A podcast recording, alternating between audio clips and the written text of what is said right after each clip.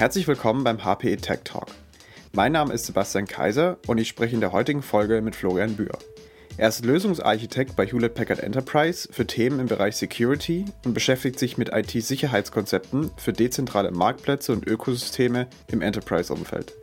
Er hat viele Jahre als Architekt Identity- und Access-Management-Konzepte entworfen und integriert und beschäftigt sich mit Themen rund um Gaia X, Swarm Learning und Zero Trust. Im heutigen Podcast sprechen wir darüber, wie Swarm Learning in der Mobilitätsbranche angewendet werden kann. Dabei geht es um die Mehrwerte und Security-Maßnahmen der verteilten Intelligenz für Fahrer und Fahrzeughersteller.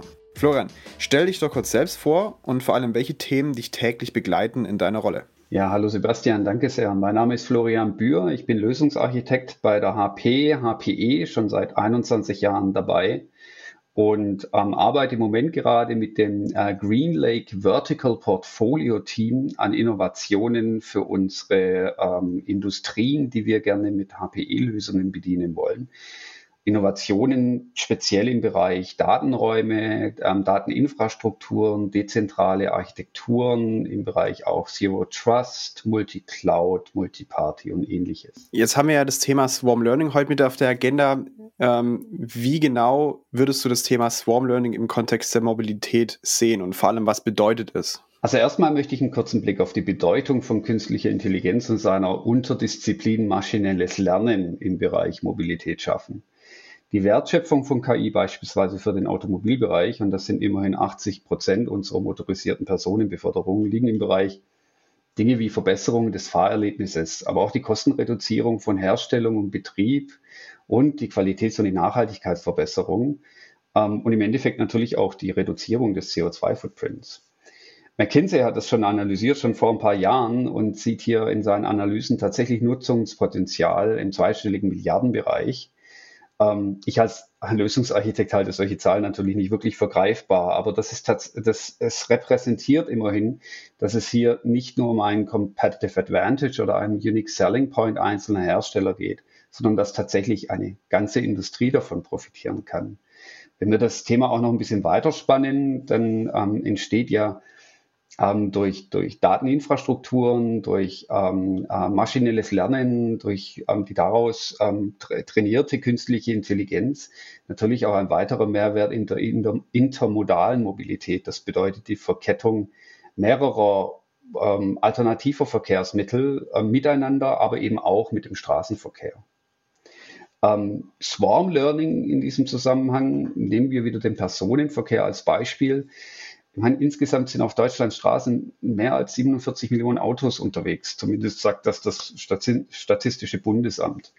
Jedes Jahr kommen mit modernen Fahrzeugen etwa drei Millionen kleine Rechenzentren dazu mit riesigen Datenmengen. Swarm Learning bringt also quasi dieses maschinelle Lernen ins Auto zu diesen ganzen Sensor, Fahrzeug und Fahrdaten und eben nicht umgekehrt. Das heißt, sie müssen nicht mehr zentral gelernt, äh, zentral gespeichert und kopiert werden und damit muss auch nicht mehr zentral gelernt werden, sondern das passiert quasi näher am Auto. Die Datenmenge für das maschinelle Lernen und Trainieren von ähm, Modellen, Machine Learning Modellen oder auch KI-Modellen wird dadurch vergrößert, eben genau ohne die Daten kopieren zu müssen und in eine Zentrale übertragen zu müssen.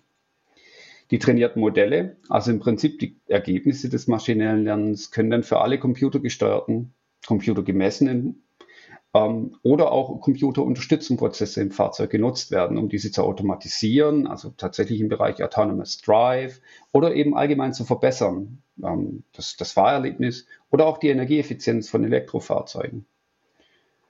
Ähm, die Herausforderungen für Swarm Learning Architekturen liegen dabei vor allen Dingen eben nicht nur den Schwarm auf IT-sichere Art und Weise zu verteilen, sondern es geht eigentlich mehr darum, dass wir mit As-a-Service-Architekturen eine Basis ähm, legen, die die Grundprinzipien Dezentralisierung, Vertrauen und Ease of Use ähm, realisieren und damit die Verwaltung des Lebenszyklus nicht nur eines, sondern vieler Schwärme in einem dezentralen Ökosystem ermöglichen und dadurch eben die Fahrzeuge zu Schwärmen mit verschiedenen Lernanforderungen oder Lern-Use-Cases miteinander vernetzen. An diesem Ökosystem können dann viele Organisationen teilnehmen und nicht, wie es heute ist, eben nur ein einzelner Hersteller mit einem einzelnen Partner oder wenigen Partnern und eben nur einer Flotte. sondern es können viele ähm, äh, Zulieferer teilnehmen, viele Hersteller teilnehmen, die alle miteinander lernen und von alle auch miteinander von den Lernergebnissen dann profitieren. Gleiches gilt eben auch für das Entwickeln von Machine Learning Modellen, also tatsächlich ähm, mehrere Modelle, vielleicht auch im Wettbewerb, aber vor allen Dingen auch eine Form von Sozialisierung zu schaffen, dass Leute Modelle in dieses Ökosystem reinbringen können und diese Modelle dann über eine oder mehrere Flotten dann tatsächlich trainiert werden könnten, um allgemein einfach die Qualität der künstlichen Intelligenz, der Machine Learning Modelle und des maschinellen Lernens über die heutigen Grenzen aus Trust, Domain und Datenschutz hinaus zu verbessern. Und das natürlich alles immer mit dem Respekt des Eigentums von Daten, des Respekt des Eigentums von Modellen und des Datenschutzes. Ne? Das ist immer ganz wichtig, weil keiner wird irgendwo seine, seine Intellectual Property reinwerfen und ähm, andere davon lernen lassen, ohne dass ähm, er sein Eigentum auch vor Kopie oder ähnlichem schützen kann. Jetzt schauen wir mal in die äh, heutige Welt. Dort werden ja oftmals Daten einfach äh, in den Backend übertragen. Also man sieht ja diverse L-Könige auf den Straßen fahren mit irgendwelchen Kamerasymbolen auf dem Fenster kleben. Ähm, da passiert ja so eine Art Datensammlung und Antrainieren von Modellen schon im Auto vor Ort. Ähm, warum reicht es denn nicht, ähm, wenn man einfach die Daten ins Backend eines Herstellers überträgt und dann dort einfach zentral verarbeitet? Also es ist heute so, dass die meisten modernen Fahrzeuge die Daten bereits schon sammeln und an die Hersteller übertragen. Ähm, das betrifft riesige Mengen an Rohdaten aus den Fahrzeugen. Diese Datenmengen werden kopiert, übertragen, an zentraler Stelle verarbeitet. Stell dir vor, was für eine Anforderung das an Speicher und Compute-Leistung an dieser Stelle mit sich bringt. Und man muss natürlich auch eins sagen, es ist natürlich nicht wirklich Real-Time Processing. Ich meine, das sind statische Daten, die von A nach B übertragen werden, gesammelt werden, aufbereitet werden. In Echtzeit passiert da nichts oder zumindest nur wenig. Ähm, äh, neben der Datenmenge ist auch die Sensitivität der Daten sowohl für Fahrer als auch Besitzer als auch den Hersteller natürlich relevant. Also ich kann nicht einfach Daten ähm, äh, zum Beispiel beliebig verteilen in einem Ökosystem. Deswegen ist es heute tatsächlich so, dass die Hersteller ihre Daten gar nicht teilen, sondern in ihren Rechenzentren, in ihren Netzwerken halten und ähm, äh, eine, eine wirkliche Verteilung im Sinne von, man lernt zusammen, man nutzt die Daten gemeinsam, man schafft eine, eine Basis für Kollaboration, ist diesbezüglich auch gar nicht ähm, vorhanden. Hintergrund ist natürlich, für Hersteller ganz klar der Wettbewerbsvorteil oder auch die eigene Wertschöpfung ihrer Daten, die sie dadurch potenziell verlieren könnten. Für Fahrer und Besitzer ist es natürlich so, dass die Fahrdaten ja eine gewisse Personenidentifizierung oder auch eine, eine, eine gewisse Privatsphäre bedeuten. Ja, das sind also Datensilos, die heutzutage da sind, die ihren Grund haben, die ihren Ursprung haben und die entsprechend nicht einfach über Fahrzeuggrenzen, Herstellergrenzen, aber zum Beispiel auch Grenzen der Legislative, also Landesgrenzen oder ähnliches hinaus ähm, äh, erweitert werden können. Und das wollen wir aber mit Swarm Learning und eben an einem Datenökosystem, wo Datensicherheit, Datensouveränität weiterhin gewährleistet wird, auf dessen Basis dann ein, ein Schwarm auf verteilten Daten gemeinsam lernen kann, ähm, eben ändern. Jetzt hast du ja viel äh, über das Thema gesprochen, Datenintegration und das Anlernen von äh, Machine Learning Modellen. Ähm, wie sieht es denn mit dem Autofahrer aus? Welchen Mehrwert oder wie kann er davon profitieren? Ja, grundsätzlich gilt natürlich der generelle Vorteil des Lernens im Schwarm. Das heißt, das trainierte Modell trainiert, äh, profitiert nicht nur von den eigenen Daten und damit Fahrsituationen und Fahrzeugzuständen, sondern von allen Daten im Schwarm. Das heißt im übertragenen Sinne, jeder einzelne Fahrer profitiert mit seinem Fahrzeug davon, was jemand anders so zusammenfährt, im Guten wie im Schlechten. Ja. Das können zentrale Systeme natürlich auch, aber auch nur, wenn sie alle diese Daten entsprechend sammeln und diese an zentrale Stelle übertragen. Das hatten wir ja gerade eben schon. Swarm Learning braucht eben keine gesammelten, kopierten Daten, weil das maschinelle Lernen zu den Daten gebracht wird und ähm, äh, die dadurch trainierten Modelle können dann unter anderem das allgemeine Fahrerlebnis verbessern, dynamische Verkehrsleitung zum Beispiel, Fahrassistenzsysteme oder ähnliches. Besonders interessant finde ich aber den Bereich Kosten und Zuverlässigkeit. Das, ähm, also Dinge wie Predictive Maintenance, also dass man quasi ähm, oder ähnliches vorhersagen kann oder auch den ähm, äh, äh Verbrauch oder Verschleiß besser vorhersagen kann Ähm, und aber eben auch zum Beispiel die Reichweite oder den Energieverbrauch elektrischer Fahrzeuge beziehungsweise von Hybridfahrzeugen.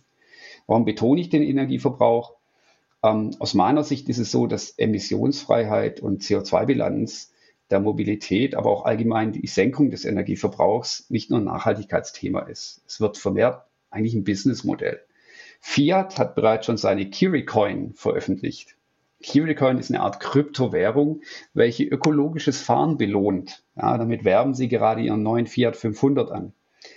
Jetzt würde ich das aber nicht nur allein den Fahrern von, von neuen Fiat 500 überlassen, sondern ähm, äh, ich würde tatsächlich als Herausforderung für alle Automobilhersteller, für die ganze Industrie sehen, dass ähm, jedes Elektro- oder Hybridfahrzeug mit seinem heute schon existenten Ökomodus kontinuierlich über die Grenzen einzelner Fahrzeuge lernen sollte, vielleicht sogar über die Grenzen der Hersteller hinaus, um den Energieverbrauch zu senken, die Effizienz der Antriebe zu steigern, nachhaltig zu verbessern und damit natürlich auch ähm, äh, nicht nur ein, ein ähm, Nachhaltigkeitspreis zu gewinnen, sondern einfach sich auch mittlerweile tatsächlich, und das sehe ich wirklich in, in der Zukunft auch auf uns dazukommen, einen Wettbewerbsvorteil und einen Kostenvorteil zu schaffen für Hersteller wie für Fahrer. Und das eben nicht nur innerhalb eines Modellzyklus, das wäre ja schon eigentlich zu langweilig, sondern es geht ja eigentlich über den gesamten Lifecycle von Entwicklung, Design, Produktion und Nutzung hinaus. Also auch für zukünftige Fahrzeugtypen und Modelle und auch die Komponenten von Fahrzeugen, ne? also die Batterien, die Antriebsstränge und so weiter, die alle eben weiterentwickelt werden können auf Basis der Lernergebnisse aus dem maschinellen Lernen. Jetzt gibt's ja eine äh, europäische Initiative, die Gaia X heißt. Ähm, und Gaia X versucht ja ähnliche Prinzipien, sage ich mal, nach vorne zu betreiben. Also das Thema Datensouveränität mal als ein Beispiel herausgegriffen. Kann man denn jetzt solche Art von Projekte, wo es um solche, ich nenne es mal Swarm Learning Projekte geht, kann man das auch im Kontext von Gaia X realisieren? Weil die suchen ja ganz viele solche Anwendungsfälle, äh, die ja diese Prinzipien vertreten. Ich finde, Gaia X ist sogar eine sehr gute Plattform, so etwas zu realisieren. Ähm, Gaia X äh, wird eine vernetzte Datenstruktur für ein europäisches digitales Ökosystem. Zumindest, ähm, also das ist ein Zitat ne, aus der, aus der ähm, äh, ähm, Gaia X-Charta. Das ist jetzt nicht misszuverstehen. Es ist nicht auf Europa begrenzt, ähm, sondern es ist eben entsprechend europäischer Richtlinien und europäischer Werte, würde ich mal sagen. Dieses Ökosystem soll offen und innovationsfördernd sein. Ich glaube, Swarm Learning ist so eine Innovation und die Offenheit, die ähm, ich jetzt im Use Case vorher schon beschrieben habe im Bereich Mobilität, ist auch genau das, was die Offenheit von Gaia X repräsentiert. Das heißt, ähm, klassische Silos für Daten, Herstellergrenzen, aber auch Grenzen für Anwendungsfälle einfach ein bisschen aufzubrechen und die Zusammenarbeit, die Datenverteilung, ähm, äh, und die Nutzung von Daten. Einfach ähm, zu verbessern über die traditionellen Grenzen hinaus, neue Wertschöpfungsketten verfügbar machen, neue Wertschöpfungsketten zu schaffen und dabei natürlich aber jederzeit Datenschutz und Datensouveränität beizubehalten. Damit ermöglicht Gaia X Datenökosysteme eben tatsächlich über die Grenzen einzelner Unternehmen zu schaffen, wie zum Beispiel eines Automobilherstellers, und entsprechend entstehen auf Basis von GaiaX Allianzen. Allianzen von Herstellern, Zulieferern, Partnern, wie zum Beispiel Catena X. Das ist tatsächlich im Automobilbereich eine dieser Allianzen, die entstanden ist, die von großen Herstellern betrieben wird, die von Partnern betrieben wird und die sich als Ziel gesetzt hat, ähm, die kleinen und mittleren Zulieferer anzubinden an dieses Datenökosystem ne? und eben auch denen ähm, genau diese Prinzipien der Offenheit, der Innovationsförderung, aber eben auch Datenschutz und Datensouveränität äh, zu liefern. Und ähm, naja, wenn äh, datenbasierte Lösungen ähm, äh, Swarm Learning beinhalten und Swarm Learning die Möglichkeit hätte, die Energieeffizienz elektrischer Fahrzeuge ähm, zu verbessern, dann ich fände es großartig, wenn das eine der Lösungen wäre, die für ein Gaia X-Ökosystem realisiert werden würde. Wie sieht es denn jetzt mit äh, Sicherheit aus? Wir haben jetzt viel über äh, Datensouveränität, äh, GDPR und, und ähnliche Themen gesprochen. Welche Security-Maßnahmen sind denn eigentlich notwendig, um solches gemeinsames Lernen mit Hilfe von Fahrzeugen und anderen äh, Devices äh, unabhängig von ihrer Position zu ermöglichen? Naja, in einem Ökosystem, in dem das Auto mit anderen Autos kommuniziert und mit seiner Umgebung kommuniziert, wie Smart Cities, Backend-Services, die nicht unbedingt dem Hersteller gehören, etc., ne, dann wird das Auto zum Edge-Device. Eigentlich werden sogar die Dienste im Auto quasi zum Edge-Device. Und das, das verlangt natürlich Zero Trust Security Maßnahmen. Datenschutz bei Übertragung genauso wie von gespeicherten Daten. Das heißt, Verschlüsselung ist natürlich eins davon, aber genauso die Zugriffskontrolle durch eindeutig identifizierte Kommunikationspartner, also User genauso wie Systeme, Dienste, Funktionen, Microservices. Und das Ganze natürlich noch in einer Kapsel als sichere Laufzeitumgebung. Cloud Native wäre das beispielsweise beispielsweise ein Secure Service Mesh. Die eindeutige Identifizierung aller Kommunikationspartner vor allen Dingen der Microservices ist hierbei ein wichtiger Enabler für dezentrale Architekturen. Denn gewissermaßen wird mit dem Wegfall der Trust-Grenzen jeder Microservice und damit seine digitale Identität zum Edge. Aber jedes Ökosystem benötigt natürlich auch Kontrolle mit dem Ziel, Datensouveränität für alle Teilnehmer im Ökosystem zu gewährleisten und das Dateneigentum aller zu respektieren.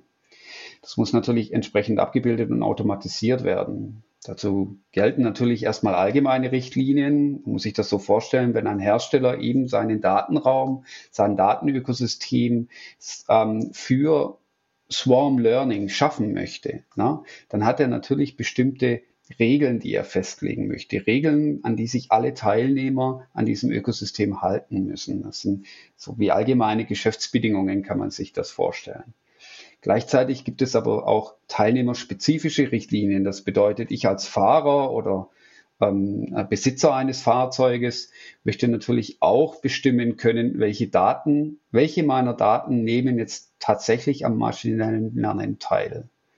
Und dann gibt es natürlich noch ähm, äh, die Anforderung, dass Teilnehmer, die direkt miteinander Daten austauschen, vielleicht auch eine gewisse Supply Chain von Daten, von maschinellem Lernen, dem Deployen dieser Lernmodelle etc. auch haben, dass die für sich in ihrer Zusammenarbeit auf, äh, in diesem Datenökosystem ähm, Teilnahmebedingungen, Zusammenarbeitsbedingungen, äh, Geschäftsbedingungen vertraglich wie auch immer vereinbaren.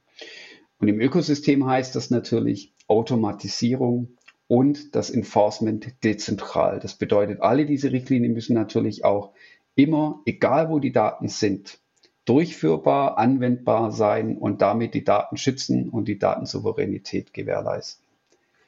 Eine weitere Maßnahme, die ganz wichtig ist, ist Clearance, also das Aufräumen. Ein wichtiger Bestandteil des Datenschutzes ist eben, dass Daten in ihrem Lebenszyklus ein Ende finden. Und mit diesem Ende eben auch gelöscht werden, aufgeräumt werden und damit nicht als nicht genutzte alte Daten irgendwo am Rande des Datenschutzes wo landen, wo man sie dann doch kopieren oder missbrauchen könnte. Und ganz wichtig ist natürlich Datenökosystem dezentralisiert. Alles, was darin passiert, muss in irgendeiner Art und Weise transparent sein, nachvollziehbar sein und jeder Akteur muss auch accountable dafür sein was er in diesem Ökosystem gemacht hat. Das ist ganz wichtig, denn ähm, wenn ich mich schon identifiziere, muss das ja auch einen, einen, Zweck haben. Und dieser Zweck ist nicht nur Zugriffskontrolle, sondern dieser Zweck ist auch, ich unterliege gewissen Geschäftsbedingungen, ich unterliege gewissen Regeln und ich unterliege gewissen Richtlinien. Und ähm, äh, die muss ich natürlich einhalten. Aber vor allen Dingen unterliege ich dem ähm, Geschäftsprinzip, dass Daten, die geteilt werden, entsprechend behandelt werden. Und genau diese Behandlung, na, ne, das ist eben genau diese Nachvollziehbarkeit, die wir ähm, äh, abbilden wollen in einem Datenökosystem. Das bedeutet, egal wo die Daten verarbeitet werden, wie sie da äh, verarbeitet werden, wir müssen diese Transparenz schaffen. Und das Gute ist, dass wir als HPE eben die Methodik ähm, haben, nicht nur Architekturen, sondern auch eben die Sicherheit dieser Architekturen zu erhalten und kontinuierlich zu verbessern, sei es zum Beispiel über Threat-Analysen oder andere Möglichkeiten. Florian, da wird mir gleich äh, zehn weitere Fragen dazu einfallen, aber ich glaube, unsere Zeit ist langsam um. Kannst du uns vielleicht am Ende äh, ganz kurz nochmal sagen, äh, wenn man mehr von äh, dem ganzen Themenkomplex wissen möchte, wo man dich erreichen kann? Was ist da der beste Weg? Ähm, ja, man kann mich gerne auf Xing kontaktieren. Mein Profil ist auf Xing. Ähm, äh, da lese ich auch gerne Nachrichten oder Kontaktanfragen und ähm, äh, gebe auch gerne weitere Informationen zu dem Thema. Alles klar, dann an dieser Stelle vielen Dank, Florian, dass du dir die Zeit genommen hast. Ähm, wir werden das Thema auf auf jeden Fall noch ein bisschen ähm, weiter uns anschauen in folgenden Episoden. Ähm, ich danke dir, dass du dir die Zeit genommen hast. Ja, gerne. Danke dir.